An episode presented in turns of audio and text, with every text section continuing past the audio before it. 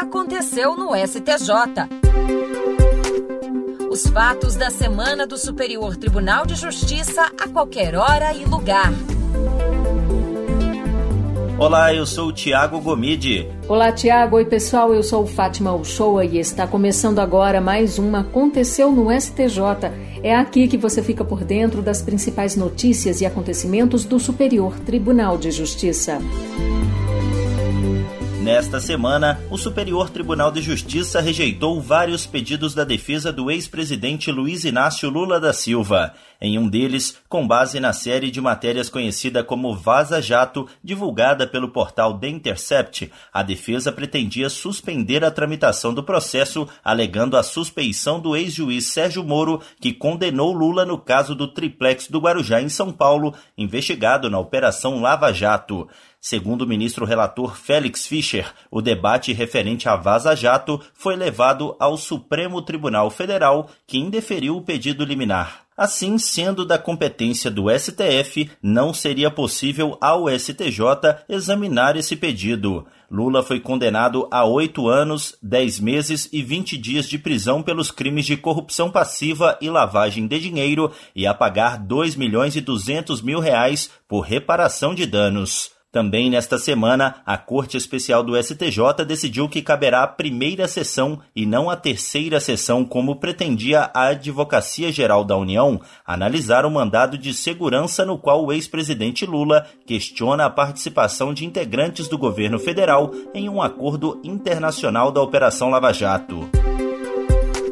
O plano de saúde só é obrigado a reembolsar despesas médico-hospitalares fora da rede credenciada em situações excepcionais, como a falta de estabelecimento ou profissional credenciado no local e urgência ou emergência do procedimento, um consumidor no Espírito Santo ajuizou ação de indenização por danos morais e materiais contra a operadora do plano de saúde após ela se negar a cobrir uma cirurgia feita por médico e em hospital fora da rede credenciada. No STJ, o pedido de indenização foi negado e a segunda sessão unificou o entendimento entre as terceira e quarta turmas sobre esse assunto. Para o ministro relator Marco Aurélio Belize, o Tribunal Estadual reconheceu que o procedimento realizado pelo consumidor não se enquadrava como urgência ou emergência, o que, por falta de previsão legal e contratual, não justifica o reembolso das despesas. O Superior Tribunal de Justiça manteve a prisão preventiva de Everaldo Dias Pereira, o pastor Everaldo, e de outras seis pessoas investigadas nas operações Placebo e Trisinidem. Essas operações apuram suposta organização criminosa formada no governo do Rio de Janeiro para desviar recursos e receber propinas, inclusive no sistema de saúde estadual. O pastor Everaldo está preso desde 4 de setembro por decisão individual do ministro Benedito Gonçalves. Agora, a Corte Especial do STJ confirmou a manutenção das prisões dos investigados. O pedido de relaxamento da prisão foi apresentado com o argumento de excesso de prazo para o oferecimento da denúncia, mas a alegação não foi reconhecida pelo colegiado. O ministro relator considerou também o fato de que as práticas criminosas ainda vêm ocorrendo e a possibilidade de reiteração criminosa do pastor Everaldo. A prestação incompleta de um serviço só representa cumprimento parcial da obrigação quando atende à necessidade do credor. Do contrário, fica configurado inadimplemento total. O Indústria de Autopeças em São Paulo alegou que uma empresa de software contratada lhe entregou um sistema de gestão integrada que nunca funcionou. A terceira turma do STJ determinou a resolução do contrato, a devolução do valor pago e a extinção da execução movida pela empresa contratada. Segundo o ministro relator Moura Ribeiro, para distinguir o cumprimento parcial do inadimplemento total, é preciso levar em conta a finalidade das partes no momento da da contratação e a efetividade ao credor do produto ou do serviço entregue. Para o ministro, conforme o Tribunal Estadual, o novo sistema não funcionou direito ou, pelo menos, não da maneira esperada. Assim, o serviço não atingiu o objetivo da contratação.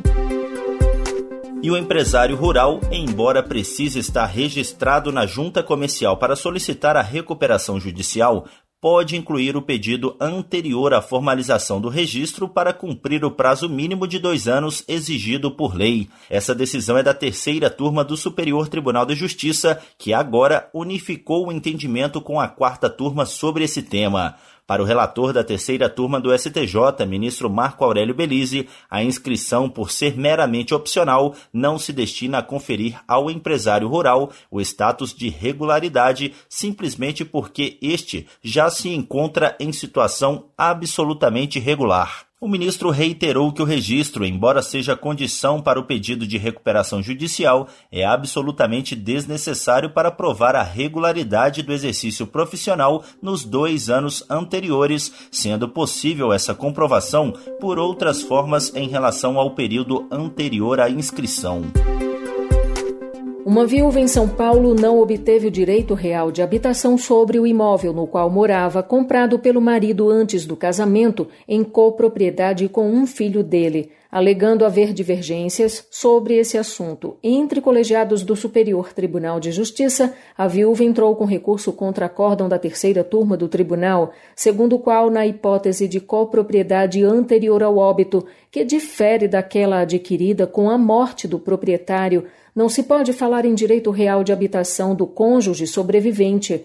A relatora na segunda sessão do STJ, ministra Isabel Galotti, afirmou que, como estabelece o Código Civil, o direito real de habitação serve para garantir moradia ao cônjuge ou companheiro sobrevivente, preservando o imóvel que servia de residência para a família, independentemente do regime de bens. Para a ministra, como esse direito já é uma exceção criada pelo legislador, não pode haver interpretação extensiva para incluir no mesmo tratamento situações não previstas em lei, a exemplo de quando o imóvel é objeto de copropriedade anterior com terceiros, como é o caso analisado.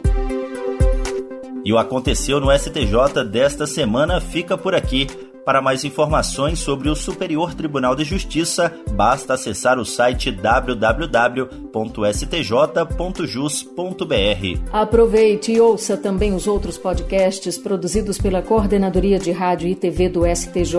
Basta buscar por Superior Tribunal de Justiça no seu agregador de podcast favorito. Até o próximo Aconteceu no STJ. Tchau, tchau. Aconteceu no STJ. Os fatos da semana do Superior Tribunal de Justiça a qualquer hora e lugar.